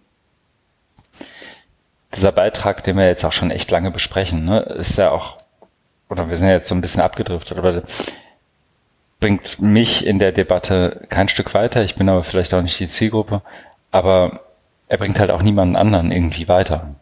Ich denke auch, ne? dass er keinen weiterbringt. Das ist einfach ein Sinnbild äh, für die schief, für die schieflaufende Debatte. Das ist, das ist der Ausdruck, weil da nicht vernünftig miteinander diskutiert wird. Ne, weil ähm, es gibt viel Unverständnis und Unkenntnis, aber sowas, ne, deswegen finde ich das immer Quatsch, wenn sie da, wenn Anja kommt bei ihren Vorträgen mit, mit Silicon Valley. Warum? Mhm. Ne, fang doch erstmal hier im Kleinen, also nehmt die Leute, also ne, äh, die Leute da abholen, wo sie stehen. Ich weiß, das ist ein Bananen- oder Banalität oder Bananenspruch, aber da ist schon was dran. Es hilft mhm. also, oder ne, zumindest so, so einen äh, mittleren Problemhorizont äh, Horizont aufzuzeigen. Auch nicht hier das Mega-Fast mit Hyperloop in Deutschland. Äh, werden dann überhaupt in 10, 20, 30 Jahren, ne? Oder es ist genauso mit, mit, mit KI oder so oder mit Learning Analytics. Ne? Das hatten wir ja auch schon oft hier im mhm. Podcast, wo es dann ne, gesagt wird, da Leute mal genau mal drüber nachdenken, so schnell wird es nicht kommen oder was, was wird denn da passieren? Ne? Also erstmal ein bisschen langsam machen. Ne? Und genau das, das vermisse ich da eben, dass es dann zu äh, ja, zu schnell, zu gehypt wird und man denkt, weil eben das jetzt alles verändert, genau, da sind wir bei dieser These, ne, oder diesem Narrativ, Digitalisierung verändert alles. Und deswegen können wir auch nur in, in diesem ganz Big Picture denken. Es kann ja nichts Kleines sein, weil es ist ja, ne, das ist auch diese unhinterfragte Annahme oder dieser Mythos von Digitalisierung, dass sich durch alles verändern wird. Ja, und auch, also da so. Würde ich, da würde ich schon mal anfangen und das mal ein bisschen zu hinterfragen, ne? Und ich will ja nicht sagen, dass ich bin kein, kein äh, Traditionalist oder sowas, aber ne, das mal ein bisschen genauer, viel, viel differenzierter zu betrachten als bisher. Ja, genau. Und das, ich fühle mich jetzt schon fast so, nachdem wir uns gegenseitig eine halbe Stunde zugehört haben, als würde ich jetzt irgendwie noch auf den am Boden liegenden eintreten irgendwie. Aber ähm, so die diese Ausgangsthese jetzt, ich habe den Tab sogar schon zugemacht, aber diese Ausgangsthese, dass jetzt alles schneller wird heute, so, also da, da wüsste ich gern wirklich mal, was, was, was damit gemeint ist. Ich habe das jetzt so oft gehört. Das ist halt eine dieser mantraartig vorgetragenen Geschichten. Ja. Da wird bestimmt, also ganz bestimmt ist viel schneller geworden, auch in den letzten 10, 15, 20 Jahren. Ähm, aber ob das jetzt wirklich mit Potenz X schneller geworden ist als genau, in den 20er Jahren oder in den 1900er Jahren oder in den 1960er Jahren mit Wirtschaftswunder ja. und was auch immer. Das weiß ich gar nicht. Ich weiß auch gar nicht, ob sich das schneller anfühlt. Ich glaube nur, dass jetzt eben noch mehr Leute diese, diese Hupe tröten und alle rufen schneller, schneller, schneller. Während du damals noch irgendwie, also zumindest so in, in, in meinem verklärten Madman-Verständnis der irgendwie 50er, 60er, 70er Jahre, ja auch Leute irgendwie noch ein Stück weit für das Alte in Anführungszeichen waren und irgendwie wussten, was sie daran hatten. Ja. Aber das ist äh, auch mehr eine Randbemerkung, glaube ich. So, dass ob ja, das nicht wieder no, no, no. so das, also genau. so die die die Idee, dass Uni sich auch nicht ändert, ist ja auch an sich schon Quatsch, ne? Also wenn du so, so ich habe es ja so nur bei mir den Link gesetzt letztes Mal im Vortrag so guck dir an, was irgendwie mit der technischen Uni in den 1910er 1920er Jahren passiert ist und wo die herkommt. Und das ist eine relativ schnelle Reaktion auf bestimmte Umstände. Also ja. Naja, gut. Und dieses, also dann nochmal äh, zum Abschluss, also ich finde den Artikel ganz grauenhaft, aber nochmal, um das zusammenzufassen, also was du eben so also angedeutet hast, von wegen, ähm, alles wird schneller, schneller, schneller und was ja, ne, was sie da so drin hat.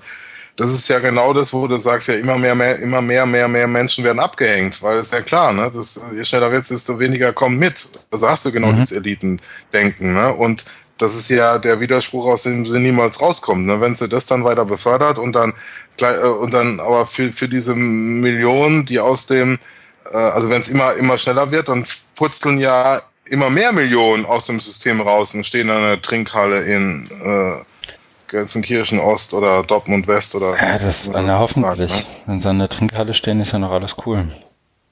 Ja. Und ich fordere, ab sofort, jeder, der über Bildung spricht und keinen Bildungsbegriff hat, zahlt fünf Euro. Das wollte ich jetzt mal, mache ich jetzt mal einen Aufruf. Ich bin ein bisschen erleichtert, da, dass du jetzt nicht hier den Moment nutzt und mich fragst, was mein Bildungsbegriff ist. Wir müssen, also wir müssen das mal, wir müssen das so wie bei, bei Doppelpass früher im Fernsehen, mhm. ne?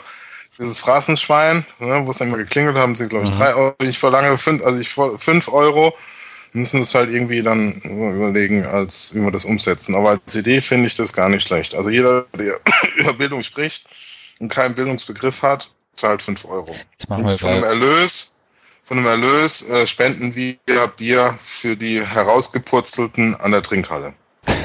genau, ganz viel Kronenexport. Ah, schön. Ja, ja, das ist doch ein schönes Projekt. Also ich finde also das ein super ja, Schlusswort. Vielleicht heißt die Folge jetzt auch Kronenexport überlege noch. Ich setze jedenfalls die mit die Kapitelmarke bei 10130. Mhm. Wer auch immer dazu jetzt ja, Kommentare hat. Also wir haben uns ja wirklich in Rage geredet, aber es sind nur noch drei. Mich würde wirklich interessieren, was andere davon noch halten. Ne? Also die zwei Nasen, die uns zuhören. Ähm, mich würde wirklich interessieren, ob, ob die da mehr mitnehmen als wir zum Beispiel. So, nächster Artikel. Fällt mir echt schwer jetzt reinzukommen, aber es ist, und er hat damit den Hattrick, glaube ich, geschafft, Benjamin Dox Data, Dator, ich habe es immer noch nicht gelernt, wie man seinen Namen ausspricht, aber mit dem Titel I'm Nowhere in Between, Why We Need Seriously Uncool Criticism in Education. Du bist noch da, oder? Ich bin noch da. Sehr gut. Ich habe nur so ein Fisherman's Friend eingeworfen. Nee, sehr gut. So Kratz im Hals hab. Es gab eben kurz einen Aussetzer. Ich hatte schon befürchtet, dich verloren zu haben. Aber deinem Hals geht's gut. Nein, ich bin, ja, gerade muss husten, aber es geht. Ich muss mal Mikrofon muten. Fang doch du mal an. Ich fang mal an. So, und ich glaube da, ich finde den, ich finde es schon fast beruhigend, dass der Artikel nach dem letzten kommt, weil es hier letztendlich und ich fand es spannend. Also ich fand, mir war es so nicht klar. Ich weiß nicht, dir wahrscheinlich schon, aber das ist ja oft so. Ähm, er fängt an mit seiner, oder der Artikel insgesamt dreht sich ganz stark darum, wie er Criticism, also so konstruktive Kritik in Education, also in, im Bildungssystem irgendwie ähm, sich vorstellt. Und er fängt an mit einer aus dem Jahr 1925 stammenden Tabelle, also 90 Jahre alt, ähm, die Old versus New Education gegenüberstellt. Also hätte ich das mal vor meinem Vortrag gesehen, habe ich gedacht. Ähm, drei Spalten, versuche das mal zu beschreiben. Basis of Comparison, also sozusagen Dimensionen, auf denen er vergleicht. Old Education ist die eine Spalte, Modern Education ist die daneben. Und während es bei Old Education um Learning geht, wohlgemerkt 1925, geht es bei Modern Education um Purposing, also zu, etwas zunutze machen irgendwie. Mhm. Preparation for Life, Life. So, und die, das sind also wirklich lesenswerte Gegensätze, aber um das ein Stück weit abzukürzen, ähm, greift er das so ein bisschen auf und greift daran aber auch auf, woher das so ein Stück weit auch kommt. Also wer, und das ist wiederum das, was wir eben auch, glaube ich, mehr oder weniger hart kritisiert haben, nämlich, ähm, dass die, die Progressiven sich immer auf Seite der Modern Education sehen. Also so, dass auch diejenigen, die, würde ich jetzt auch uns zu zählen. Wir würden ja immer sagen, wir sind eher für ein, nicht immer, aber wir wären eher schon für ein, wie soll ich sagen, einen vorwärtsgewandten Bildungsbegriff oder was auch immer es dann ist, ne? So. Oder einen, der sich nicht nur daran orientiert, was mal gewesen ist, sagen wir es mal so rum. So, ich bin für einen fundierten Bildungsbegriff. Ja, okay. Ähm, aber eben schon, das, ja. Ich weiß, was du meinst. Genau. So, das ist jetzt so ein bisschen, ähm, wie soll ich sagen, ja, nicht, nicht mein Terrain. Deswegen, ich, geb, ich begebe mich mal auf den dünnen Ast. Ähm, aber die, was, was er dann halt macht, ist letztendlich zu, zu argumentieren, guckt mal aber doch bitte, woher dieser Narrativ kommt. Und der kommt eben daher, ähm, letzter Satz von dem, ich glaube, zweiten, dritten Absatz. We are told that these are the qualities that schools kill and that CEOs would kill for. Das heißt, mhm. Schulen töten das, CEOs würden dafür töten. Wo bemerkt Modern Education, Means to an End, also wer es, um wen geht's, um den Student und nicht um das Fach und so, ne? Also all diese Narrative. Und dann fragt er letztendlich nur eine ganz doofe Frage, so und jetzt, wo wir das alles alle immer nachplatten, stellt euch doch mal vor, was passiert, wenn so ein CEO sagt, aber ich hätte das jetzt gern anders. Und da bringt er auch ein Beispiel für, äh, irgendwie in Lateinamerika sind die äh, Absolventen irgendwie nicht glücklich genug, um im Tourismus zu arbeiten, die lächeln nicht oft genug, also werden sie nicht eingestellt. Das wünschen sich die CEOs jetzt ab sofort. So, und so jetzt sagt er auch so, so, das nimmt man ja immer wieder so wahr und dann sagt er, denkt da mal ein bisschen drüber nach, wie das dann auch wieder so, so eine Rückkopplung in so ein Bildungssystem haben kann, wenn die CEOs nur lang genug fordern, die lächeln nicht lang oft genug, weil sie denken zu viel nach. So. Mhm. Und was er letztendlich macht, ist, glaube ich, ein, ein so diese, diese Pole zeigt er, finde ich, echt clever auf, ohne die wirklich als solche zu, wie soll ich, zu deklarieren. Ähm, zwischen dem, dem modernen und dem neuen und dem tollen und dem traditionellen alten verstaubten so ein Stück weit. Und auch den den Kräften, die da irgendwie wie wirken. Und fängt dann letztendlich auch an, das so ein Stück weit auseinanderzunehmen, was er sich anstelle dessen, anstelle dieser Gegenüberstellung wünscht, nämlich das, was er im Titel auch nennt, ähm, diesen Seriously Uncool Criticism, der letztendlich eine Referenz eben an Bell Hooks ist, ähm, aus, aus Teaching to Transgress, ähm, talking about pedagogy, thinking about it critically is not the intellectual work that most folks think is hip and cool. Und er sagt mhm. danach eben, yes, we still need more of that seriously uncool critical work. Und damit meint er, und das ist dann der Paragraph davor, also der vorvorletzte oder so, ähm, critical pedagogy. Ähm, und mit critical pedagogy meint er, Sekunde, äh, meint er ein Projekt, das er irgendwie ähm, neu bestätigen möchte, einfach nur, also ich glaube, so ist der Post auch gemeint, so ein Stück weit das einfach nur, um zu unterstreichen, wofür, sagen, wie soll ich sagen, als Haltung steht. Critical Pedagogy embraces hybridity over purification. Mhm. Also so ein Stück weit, es ist nicht schwarz-weiß, es ist nicht, wir arbeiten hier mal Klassifizierungen raus und dann entscheiden wir uns für irgendwas, weil einer meiner Lieblingspunkte in dem ganzen Artikel, und das ist dann sozusagen der, den ich auch immer wieder zitieren würde und ich glaube, so habe ich ihn auch irgendwie Twitter. Sekunde, jetzt muss ich nur gucken, wo ich es finde. Mhm.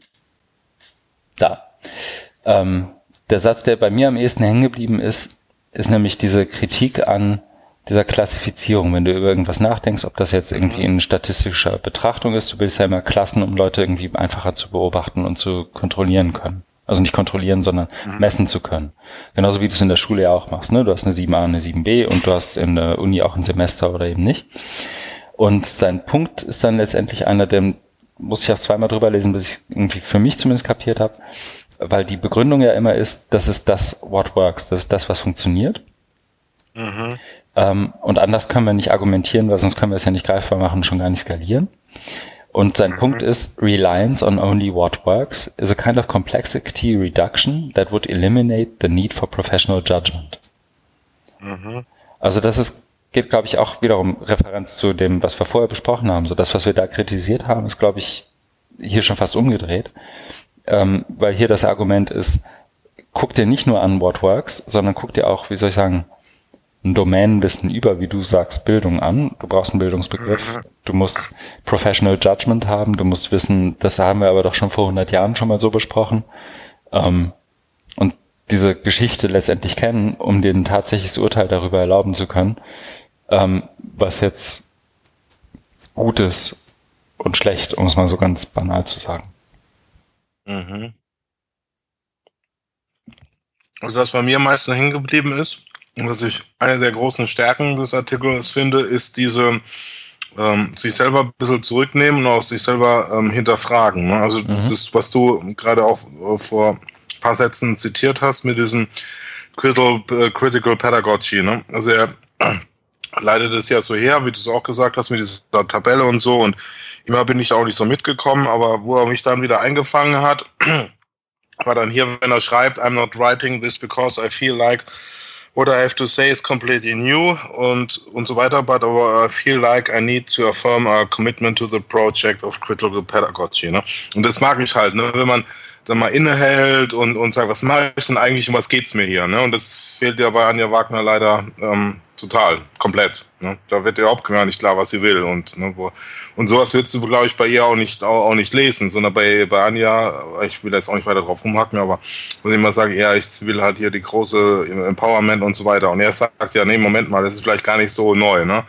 Ähm, aber dann, also dann bringt er trotzdem noch diesen Punkt, nämlich dass mit dieser Critical Pedagogy embraces Hybridity over Purification. Also dass es nicht weniger mhm. um diese Komplexitätsreduktion geht, sondern eben um dieses Hybride, also dass sich irgendwie überlappt und so und dass es doch vielleicht auch nicht ganz so einfach ist. Also dass man eben auch differenzierter. Also es ist wahrscheinlich jetzt äh, zu undifferenziert dargestellt von mir oder zu vereinfacht, aber es geht ja auch genau um diese, um diese Hybridität oder Hybridity und diese, vielleicht so eben mal Differenzierung. Das fand ich, das fand ich wirklich gut. Ne? Und ähm, dass man da also einfach diesen Absatz dann mal so, so innehält und dann auf einmal denkt, okay, ja, jetzt, jetzt, ähm, jetzt weiß ich auch wieder, wo ich bin und so, weil sonst bin ich, also bin ich nicht immer, war, war nicht, fand ich jetzt nicht immer so, so ganz eingängig. Der nee, nee, nee, überhaupt nicht. Aber es also, glaube ich auch, ich habe den, es glaube ich jetzt auch schon wieder eine Weile her, wo ich den gelesen habe, deswegen komme ich da jetzt auch nicht mehr, auch nicht mehr so rein. Ich muss gestehen, dass weil ich habe das beim Lesen auch gedacht und ich habe ihn, als ich ihn gelesen habe, musste ich schon so ab und zu mal so kurz nochmal noch mal den Satz davor, so wie das halt manchmal so hast, nochmal den Absatz überfliegen, bevor du den nächsten ja. liest und so. Das war hier auch so. Also das ist nicht so wahnsinnig oder andersrum. Ich glaube, ich bin, ich habe bin neuer Fanboy, sagt man das? Weiß ich nicht. Also ich finde das, was er schreibt. Oh, jetzt darf äh, Martin Weller muss Martin Weller sich anziehen und zwar besonders warm. Aber ähm, ich habe bei ihm hier das Gefühl, dass ich immer wieder noch ein paar neue Sachen lerne bei jedem Blogpost. Und wenn es nur so, so inkrementell ist. So, aber ja, das liegt auch daran, dass du dich da so ein Stück weit auch, also das liest du nicht mal so fünf Minuten, wenn du auf den Bus wartest, sondern das liest du in zehn Minuten, wenn du mit dem Kaffee wirklich dich konzentrierst. Aber mehr als zehn Minuten brauchst du dafür auch nicht. Ja. Genau. Wenn ich das schon sage, dann schaffen das die meisten in fünf. So, ja. Ich setze eine Marke, oder? Genau, weil der nächste, also das war ja auch eine schöne Überleitung. Mhm. Der nächste Artikel dann von Mike ähm, Caulfield Information Underload, den fand ich wiederum sehr, sehr eingängig. Ja. Also das ist, ne, also deswegen auch die, die Überleitung, ne, den von Benjamin, ähm, der ist gut, aber ich habe mir, ich habe da auch schon meine Schwierigkeiten. Aber den von Mike äh, Caulfield hier, der ist super. Mhm. Also so ganz eingängig und ähm, straight to the point. Äh, ja, genau, kann man, kann man, geht, geht gut rein. Ne? Ähm, Wo es, äh, genau, fange ich, fange ich gleich mal an. Ähm, seine, und das, also da, da erzeugt er auch gleich mal Aufmerksamkeit, wenn er sagt, hier, ähm, für äh, viele, viele Jahre, Jahrzehnte lang ähm, hieß es ja in der Tech World, ähm, dass es zu viel Inform Informationen gibt. Ne? Und dann haben wir ja Information Overload und deswegen das Wortspielerartikel heißt ja Information Underload. Ne? Mhm. Äh, wie gehen wir mit, na, das kann ich, kann ich mir auch erinnern, vor, oh Gott, vor 15 Jahren oder so, haben wir hier die, die äh, Wissensexplosion und so, wie es damals hieß. Ne? Und dann gab es ja auch in der Psychologie dann eben das Cognitive Overload, wenn du dann irgendwie in so eine in so ein Hyperlink-System da reinkommst, dann wirst du ja erschlagen und so. Ne? Mhm. Das ist ja natürlich, hat, hat noch weiter zugenommen. Ne? ne? Information ist jetzt überall. Dank mobilem Internet können wir jederzeit drauf zugreifen und so weiter. Ne? Und das ist halt mega eingängig. Und dann kommt er und sagt, bam, nee. Ich glaube nicht, dass unser Problem ist, dass es zu viele Informationen gibt, sondern es gibt zu wenig. Und das führt er dann nämlich auch gut auf, äh, aus, ähm, nämlich wenn er, wenn er dann kommt und sagt, ähm, also dann äh, in der Wissenschaft, ich springe jetzt mal ein bisschen, aber das mhm. war ja das Beispiel mit, mit, mit dem äh, Cancer, genau, also oder mit, mit, diesen, mit dieser künstlichen Intelligenz von äh, IBM, Watson, ne, wenn dann gesagt wird, ja, es gibt so viele tolle äh, Forschungsartikel zur Bekämpfung von Cancer, die kann aber kein äh, Arzt der Welt lesen. Aber wenn das so eine künstliche Intelligenz macht, dann wird doch alles super. Und dann sagt er, oh, Moment mal, das ist glaube ich nicht so, weil die ähm, meisten Artikel von schlechter Qualität sind. Und da kann ich mir nur zustimmen. Ne? Das, da habe ich mich auch mal eine Zeit lang mit beschäftigt, mit dem System der der Wissenschaft eben, was ja, was ja auch eine Industrie ist. Ne? Da gibt's ja den berühmten Spruch äh, Publish or Perish. Ne? Du musst veröffentlichen, sonst bist du weg vom Fenster. Und da geht's um Output, nicht um Qualität. Das mhm. heißt, du, also in meinem Bereich, ähm, in der Bildungswissenschaft ist noch nicht so extrem, aber in anderen Bereichen, Naturwissenschaft oder so, da auch Medizin, ne, da gab's ja auch in, in den letzten Jahren auch immer wieder Meldungen ne, durch die Presse gingen, wo dann äh, Daten ge gefälscht wurden. Ich kann mich an einen Fall erinnern, wo es dann irgendwie hieß, hier Wundermittel äh, gegen, gegen Krebs gefunden, wo sie dann irgendwie ähm, gesunde Leute genommen haben und die dann für äh, unheilbar krank äh, erklärt haben und dann das Wundermittel an denen getestet. Aber ich glaube, das, mhm. ist eh nicht der Punkt, sondern es wurden halt Daten gefälscht und manipuliert und so weiter, ne? um, um, um diesen Druck eben, dass du in die High-Rank ähm, Journals kommst. Also es gibt ja dann in der Industrie, in der Wissenschaftsindustrie, äh, die Journals kategorisiert nach äh, A, B, C und, und A hat dann den höchsten Impact und da musst du rein. Du brauchst dann eben, wenn du promovieren willst, dann brauchst du hier drei, vier Artikel in A-Journals, wie es dann mal so schön heißt. Ne? Und die Journals sind wiederum ähm, dann sehr kompetitiv und selektiv, das heißt nur die Besten der Besten kommen da rein. Und deswegen brauchst du dann immer möglichst bahnbrechende, also jetzt in der Medizin oder Physik oder so, bahnbrechende Befunde und so eine Krebsheilung äh, ist natürlich dann prädestiniert dafür. Ne? Und das, also das führt er jetzt hier nicht aus in einem Artikel, aber das steckt ja dahinter, ne? dass das ganze Wissenschaftssystem korrumpiert ist. Ne? Dadurch, dass es eben um Output geht und nicht um, um inhaltliche Qualität. Und dass man eben äh, dann gerne halbfertige Artikel nimmt, die dann noch ein bisschen aufpoliert und raushaut. Oder dass man äh, die Zahl, das, das kenne ich wiederum aus eigener Erfahrung, also ich habe es nicht gemacht, auf einen anderen, ich würde jetzt auch keinen Namen nennen, aber es geht dann wirklich so, dass man dann, ah, die Daten, die passen jetzt nicht so zu meiner Hypothese, äh, mhm. ja, dann, dann lass die doch weg. Ne? das ist das, was man sonst so in Bachelorarbeiten nur macht, glaube ich. Ja, ja, ne, um dann eben da sich unliebsalen Fragen zu mhm. erwehren der Gutachter und so weiter. Ne? Und das ist, also da gibt's ein ganz tolles Buch von ähm, Richard Münch, Akademischer Kapitalismus, ähm, das, äh, das, das ich mal mit Genuss gelesen habe vor paar Jahren und da führt er das auch äh, minutiös und wirklich wunderbar lesenswert aus. Ne? Das ist eben so ein äh, ähm, kompromittiertes ähm, System ist, mhm. Wissenschaft. Ne? Und das, jetzt komme ich wieder als Minister, ist ein bisschen weit ausgeschwenkt, aber das passt Quatsch. eben so gut. Und das, und das ist eben jetzt hier bei dem ähm, Mike Caulfield-Artikel dann so, wenn er sagt, es gibt so wenig gute Artikel, die wir dann eben analysieren könnten mit so einer KI. Und dann kommt er ja auch mit diesem, finde ich auch mal ein schönes Bild, mit ähm, Nadel im Heuhaufen. Mhm. Äh, das ja getan wird, immer so bei, bei äh, künstlicher Intelligenz, ja, da werden jetzt irgendwelche Patterns entdeckt. Ne? Also irgendwelche Patterns werden dann irgendwelche Muster von den Nadeln im Heuhaufen. Dann kriegen wir ganz tolle neue Erkenntnisse. Er sagt aber, es gibt aber hauptsächlich das Heu, ne? Und dass man da nicht, also es war das andere Bild war da mit diesem Wasserschlauch, ne, dass es eben kein Wasserschlauch ist, sondern eben dieses Schmutzwasser und dass es eher eher so eine so eine so eine Brühe mhm. da ist. Ne? Also es geht, ist, wir haben viel zu viel Heu und und und viel zu wenig ähm, gute Artikel, äh, dann, die dann eben zu diesen Nadeln werden können, wo man dann eben die Muster im Heuhaufen erkennen kann. Ne? Genau. Und was, was ich auch total gut finde, ist äh, diese Referenz dann ähm, zu, oder äh, zu, zu Netflix. Das machen ja einige Leute auch mal gerne, die dann, dann Netflix mit Bildung verwechseln. Sagt dann eben, dass ähm, Netflix nicht deshalb so populär oder gut geworden ist, weil, weil der äh, Matching-Algorithmus so gut ist, äh, weil dann eben nur die neueste, nur so, eine, so ein Big Mamas Haus Abklatsch kam, was keiner sehen wollte, sondern die haben in Inhalte investiert. Ne? Wobei genau. da ich nicht so ganz, also ich, ähm, ich weiß nicht, ob du es äh, ja. kennst, aber es hieß du mal, dass House of Cards anhand der Nutzereinschätzung äh, gestaltet oder gedreht nein, wurde, dass nein, sie am Anfang da ganz vorsichtig waren und haben sie irgendwie äh, gleich drei, vier Staffeln produziert und das wurde immer so als Paradebeispiel genannt. Aber ich habe mich da jetzt im Vorfeld auch nicht näher mit beschäftigt. Aber House of Cards fand ich eine gute Serie. Also, das stimmt. Ja. Aber, Ab, aber es ist so, nur den Punkt, dass eben Netflix dann eben in gute, in gute Inhalte ähm, äh, investiert und nicht in diese Matching-Algorithmen.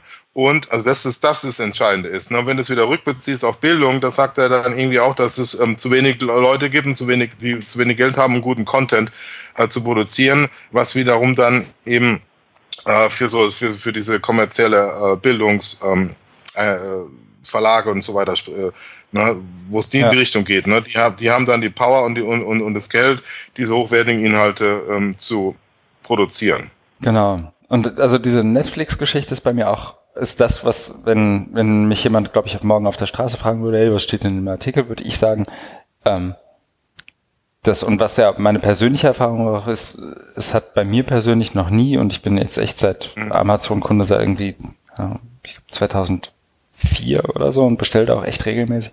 Dieser Matching-Algorithmus ist immer noch Grütze. Es ist mir noch nie was vorgeschlagen worden, was ich wirklich haben wollte.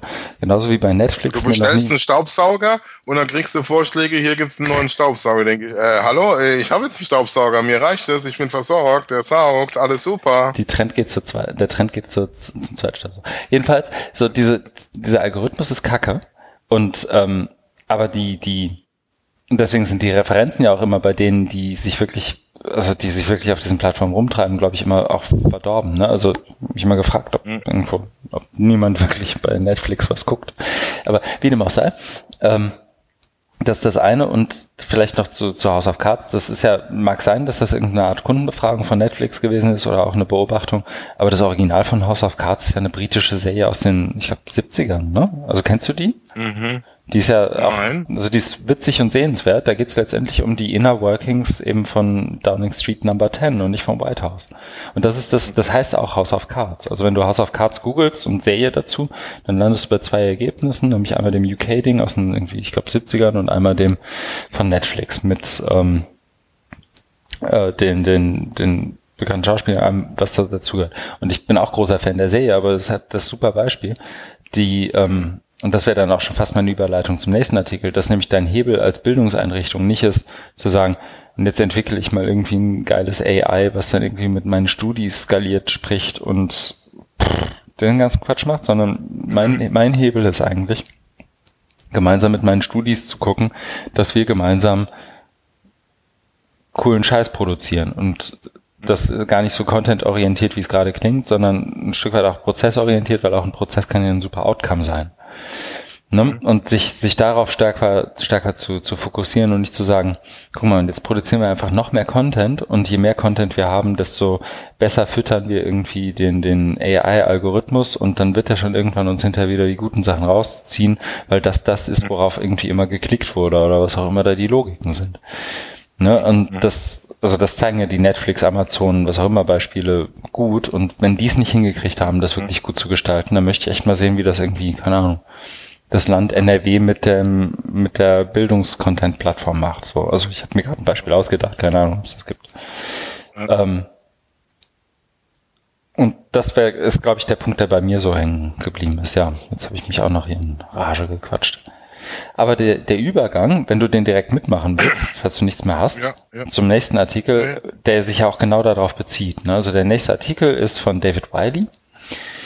Ähm, der eigentlich ein Kommentar werden sollte unter diesem Artikel von Mike Caulfield und er hat dann gemerkt, okay, das ist irgendwie ein bisschen zu lang für einen Kommentar und eigentlich habe ich einen Punkt zu machen und den mache ich jetzt mal kurz in einem Blogpost und so bin ich auch tatsächlich auf Mikes, Mike Caulfields äh, Post gestiegen, weil ich hatten meinen RSS-Reader und so noch gar nicht reingeguckt. Jedenfalls ist der mhm. Punkt, der ähm, er macht mit Information Underload and OER Leverage, also auch dem klaren Bezug zu Mike Caulfields ähm, Artikel, der das dass auch dieser, dieser Punkt, den Mike Caulfield macht, so diese ganzen Algorithmen des Vorschlagswesens und so weiter, ähm, ist auch der Grund, warum OER Repositories, also so die, die, die, das sind hier die, die Repositories, wie sagt man denn, die, die Silos, die man schafft für seine OER, die man da irgendwo, äh, irgendwo ja hosten muss und, und bereitstellen muss, dass die meistens eben nicht gut sind, because the resource you find is frequently no better than the resource you could have made yourself. Also, mhm. du verwendest irgendwie 20 Minuten, um irgendwie was zu finden und in der Zeit hast du jetzt bezogen auf OER, ähm, jetzt in den 20 Minuten hättest du das Ding auch selber bauen können. Ja. Das heißt, was, das ist das, was er OER Leverage nennt. Hättest du das, was du selber in 20 Minuten, wo du selber 20 Minuten gebraucht hättest, um es zu bauen, in 5 Minuten finden können, hättest du 15 Minuten gewonnen und schon wird dir der Sinn von OER irgendwie. Das ist ein sehr, mhm. wie soll ich sagen, so die pragmatischste Art und Weise, wie du OER sehen kannst, glaube ich. Mhm. Aber finde ich irgendwie ab und zu auch mal erfrischend, da nicht immer nur über und wir machen jetzt alle Co-Creation und so, so reden. Mhm. Und ich fand es nur deswegen gut, weil er eben auch damit dafür argumentiert, dass du dir auch, und er, das macht er so ganz am Ende, und das finde ich bei ihm echt manchmal ein bisschen, pff, man möchte schon aufhören zu lesen, weil es so, so ein Stück weit Werbeblock wird.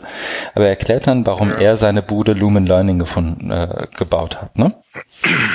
So, und das ist der letzte Artikel und ich versuche den mal zu, zu summieren. Um, Kim and I founded Lumen because we caught on in the same way that Netflix did.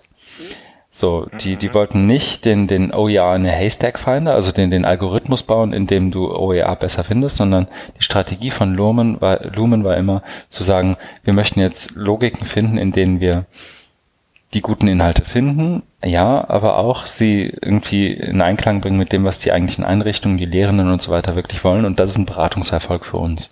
Das heißt, die Leute zu befähigen, guten Content zu produzieren und guten Content auch zu finden. Und das ist was, was so diese ganze, für mich auch nochmal so eine andere Facette dieser ganze Debatte um OER und Wiederbenutzung irgendwie aufmacht, ne? Mhm. Fand ich. Zumindest, wenn es auch ein mhm. mehr oder weniger banaler Punkt ist, weil es letztendlich nur ein Blogpost-Kommentar ist. Aber ich fand den Punkt gut zu sagen, der Trick ist nicht zu sagen, das benutzt aber jetzt keiner und jetzt habe ich mir so viel Mühe gegeben, das zu produzieren, sondern der Trick ist zu sagen, du musst möglichst viele Leute dazu bringen, guten Kram zu produzieren und dann wird das schon irgendwann. Ja. Ich fand ähm, das als Ergänzung auch gut, ähm, den, ähm, den Punkt dazu machen, aber ähm, mir ging es dann wie dir. Ja, ich fand es dann auch so ein bisschen ähm, äh, Werbeblock-mäßig. Also er hat es ja so ein bisschen geschickt eingeleitet und das ist so als ganz großartigen Essay von, der ist wirklich gut, der, der, der Artikel von Mike Caulfield. Mhm. Ich fand es auch wieder, das war ja so typisch amerikanisch, dann so ein bisschen, ja, beweihräuchert aber ähm, dann, ähm, ja, um sich dann selber mit, mit OER und, und Leverage das so ein genau. bisschen und ja, ins Spiel zu bringen, weil ich war, dann denkt, da ist was dran, jetzt muss er. Aber da hat er, also da ist ja schon was dran und ich finde es dann auch wieder gut ähm, gewesen mit dieser ganz einfachen Rechnung, mit dem Investieren und Suchen und dann OER. Also auf so einfache Dinger muss man das manchmal runterbringen, äh, mhm. runterbrechen in der Debatte, ja. Genau, weil es eben eins dieser Argumente ist, so, ne, der Lehrer in seiner Freistunde baut er jetzt selber was oder sucht er was und so. Und das ja. liegt auch irgendwie auf der Hand. Aber wir müssen auch nicht über, über den, ich fand es nur gut, also ich mag das immer, wenn die Leute aufeinander Bezug nehmen. ähm, mhm. Auch so ein, so ein deutsches Ding, habe ich so den Eindruck ganz oft, dass das irgendwie nicht passiert. Mhm. Ich setze eine Marke, oder? Ja, finde ich gut. Kann man machen. Marke gesetzt. Unsere Rubrik, ähm, die wir beim letzten Mal nicht füllen konnten, haben wir, glaube ich, schon über 30, 40 Minuten gefüllt. Siehst du ja, glaube ich, auch so. Die Rubrik größter Blitz in der Woche geht mit ähm, großem Abstand an den Beitrag von Eindeutig. Angelika Laurençon und Anja Wagner. Ähm, Aus Gründen nicht mehr weit äh, ausführlich. Genau. Lass uns nicht wieder anfangen. Ähm, nee, nee. Ich dachte, wir sind damit schneller fertig, aber wir haben uns in Rage gequatscht. Was ja auch, dafür machen wir es ja, ist ja gut. Nächste Rubrik, was wir tun werden. Lieber Markus, was tust du? Ich mache ja so eine kleine Deutschland-Tour und ähm, bin da unter anderem ähm, ab Montag bei einem Jointly Workshop, unserem OER-Projekt. wo es äh, um Schwerpunkt jetzt IT geht und äh, so ein Hackathon. Also keine Angst, ich werde nicht mitprogrammieren, sondern wird irgendwie alles zusammenbrechen, sondern ich werde. Die da, Atomuhr bleibt äh, stehen. Genau. Entschuldigung. Mich um andere Dinge äh, kümmern. Aber da bin ich mal gespannt, weil eben das so ein Format ist, wo man ähm, auch so Dinge mal, also wo man am Stück eben sich, also wir schließen sich ein und versuchen da Prototypen, Schnittstellen und so weiter zu bauen und dann immer mal ein bisschen voranzukommen und nicht immer nur so zwei, drei Stunden Takt, sondern mal richtig am Stück. Ja, genau. Mhm. Von Montag hin bis Mittwoch. Cool. Einmal. Und das ist für alle OR-Info-Projekte letztendlich offen oder wie kommt man da? Ja, ja, ja, das ist, das ist prinzipiell natürlich offen. Wir laden mhm. da ein, aber ähm, wir haben da jetzt, oder beziehungsweise Anne, äh, Anne Zobel, meine Kollegin, die hat da eben im Vorfeld schon auch die Leute eingeladen, die mhm. man von den großen Lernplattformen, Moodle, Stutter IP, Elias und so weiter, die sind dann auch da, ne, damit man da eben ähm, kompetente Leute hat, die sich damit auskennen und ja, dann ich mal gespannt. Also es ist, äh, die wollen am Anfang eben, willst du so ein bisschen vorstellen, wo wir da stehen und was Plan ist, aber dann sollen die eben so ein bisschen Barcamp-mäßig, obwohl das natürlich keins ist, aber so in die Richtung geht es, ähm, ihre Themen rauspicken und dann eben äh, sich damit dann auch beschäftigen. Mhm. Das wird natürlich immer so eine Herausforderung, weil ähm, ja, die dann so ins Arbeiten zu bringen, ne? so mhm. ein bisschen aktivieren. Und wir sind auch gespannt, wie das dann, wie das dann funktioniert. Aber ja, ich bin frohen Mutes.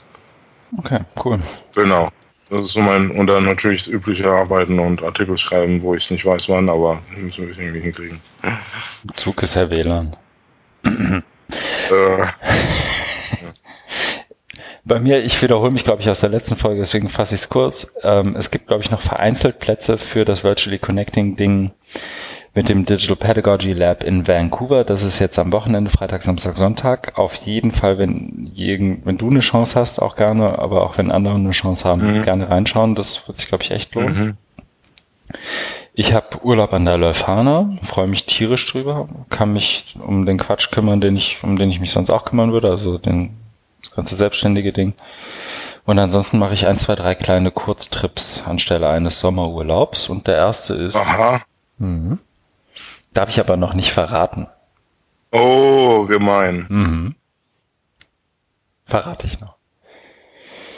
Okay, aber den zweiten Kurztrip darfst du dann verraten. Ja, mein, mein erster Kurztrip führt mich morgen tatsächlich kurz in die Ostsee, aber nur für eine Nacht. Schon.